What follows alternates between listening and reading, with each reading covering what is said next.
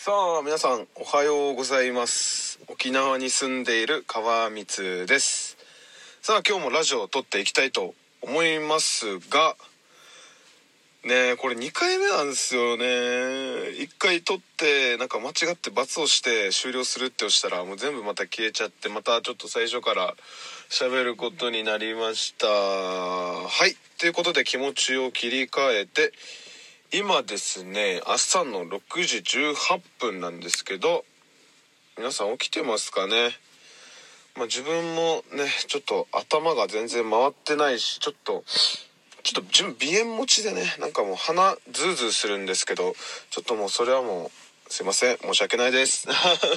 まあそんな感じでまあそんな感じでですね今日もダーツの話をしていきたいと思います。はい。なので今日のテーマもねダーツ用語についてっていう感じでいきたいと思います。最後までご視聴よろしくお願いいたします。さあ今日のテーマダーツ用語についてまあ2日目なんですけどね。まあこれもさっといきたいと思います。はい。ダーツ用語についてですね。はい。コントロールについて。コントロールってねよくねこの大会の会場とかでもあのアナウンスでねコントロールにお集まりくださいとかってねよくアナウンスがあるんですけどこれはねまあゲームの円滑な進行だったり、まあ、対戦カードの作成などを行ってるね、まあ、管理者席みたいなところですかね。はい。続きましてエントリーについて。試合や大会に参加すること。で参加費のことをねエントリーフィーと言います。続きましておっきについて。スローイングラインを示す床につけた目印で木や鉄製の器具でできています。足がスローラインからはみ出てしまうものを足がスローラインから出てしまうのを規制するものでシール状になったスローイングラインと違いその目印を踏んではいけません。これはあくまであの余談なんですけどなんかね要はシールで貼られてるあの投げる位置を示すねスローラインがあるじゃないですか。があるんですよ。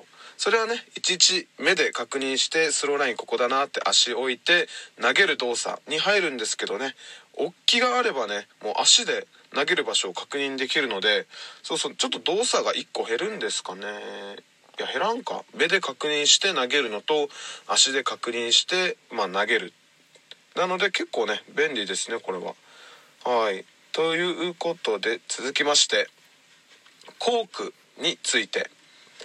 ゲームの先行後攻を決める方法でお互いダーツを1本投げて真ん中に近い方が先行後攻の権利を選べます。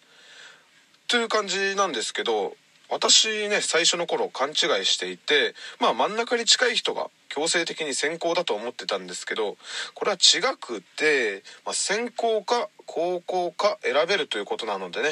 まあ例えばゲームの展開によっては後攻を選んだりするのでね。こちらも是非覚えておいてください。続きましてコイントスについて。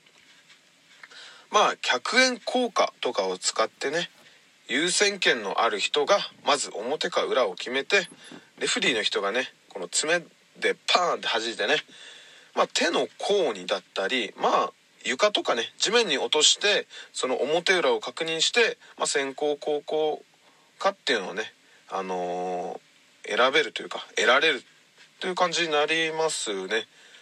はい。続きましてスタッツについて。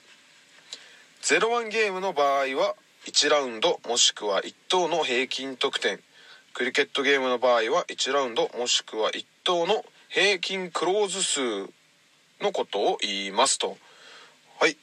続きましてスローイングかっこスロー。これはダーツを投げることですね。はいこれはちょっとねまた余談なんですけど最初の頃ね自分も結構勘違いしていてワンスローというとねダーツ1本だけ投げることかなと思っていたんですけどこれ全然違くてですねワンスローとはダーツを3本投げることだとねあの教えてもらいました。はい。そうそうだからねまあ対戦とかする時にねワンスローしてもいいですか？とかワンスローしてもいいですよみたいなね相手からねあのー、話をされることがあるんですけどこれはワンスローはね本当にアップ的な感じであのー、フォームだったり今日のダーツの飛びだったりを確認するためにねこの対戦する前にワンスローしてもいいですか？とかツースローしてもいいですか？とかって聞いてねちょっとあのアップするという感じでですねはい。そんな感じですね。はい。続きましてスローラインについて。ダーツを投げる位置に引かれているライン。まあシールのことですね。まあ先ほども少し話しましたが。まあこのラインを超えるとファールになってしまうので要注意ですと。まあねこれもねあのー、体験談なんですけどね。まあ大会とかではねまあそういったシールだったり、まあ、先ほど話したおっきを設置するのはね結構大変だったりするのでなんか場所によってはねガムテープで一気にもう何十メーター分もビーって引いてねここがスローラインですみたいなのもあったりしますね。はい。続きましてマッチカードについて。これはね対戦表みたいなものですね。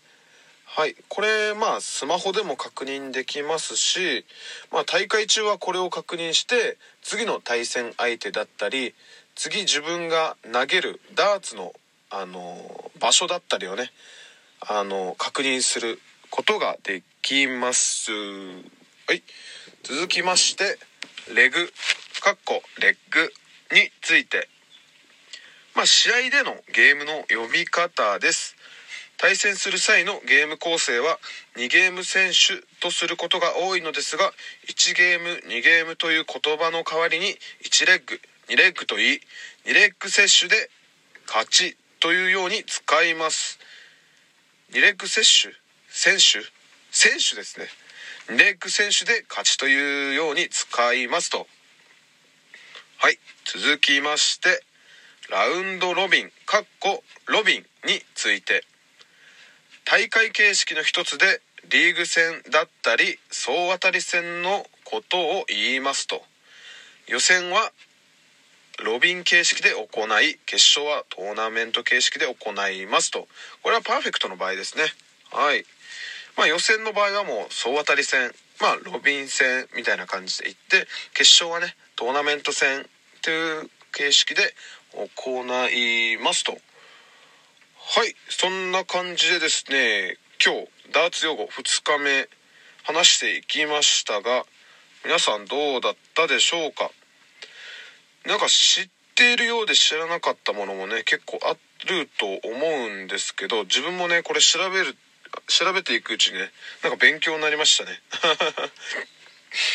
結構ですねうーん内容はね覚えといても全然損ではないのでもう聞き流すだけでもね全然あのためになると思うので是非聞いてください。でまあ明日で最後になりますね。ダーツ用語については明日で最後になってでそっからはねちょっと競技規定を話していきたいんですけど大変っすね。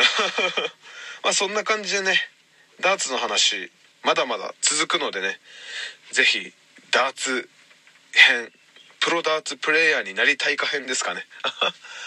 是非ね最後まで聞いて、ね、興味を持ってもらってプロ試験受けてもらってプロになってねいつか一緒に試合できることをねあの楽しみに待っています。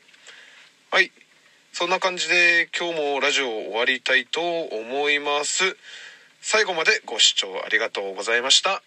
今日も素敵な一日を過ごしてください。沖縄に住んでる川光でした。さようなら。